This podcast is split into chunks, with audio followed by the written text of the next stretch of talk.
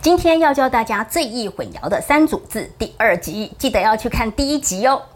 第二组最容易混淆的单字，高曼老师要跟同学们介绍的是 break 跟 break，打破还有刹车。同学们有没有发现，它们的字母组成都是一样的，只是母音的位置不相同呢？Did you actually see my son break the window？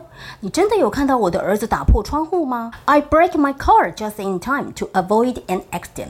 我及时刹车，避免了一次事故。学会了吗？学会的话，记得要帮老师按赞、转分享哦。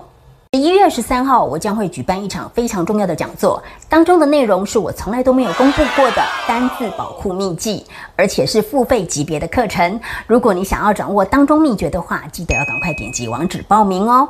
哦，对了，如果你有报名的话呢，我们还会赠送你纲要版的 PDF 档案。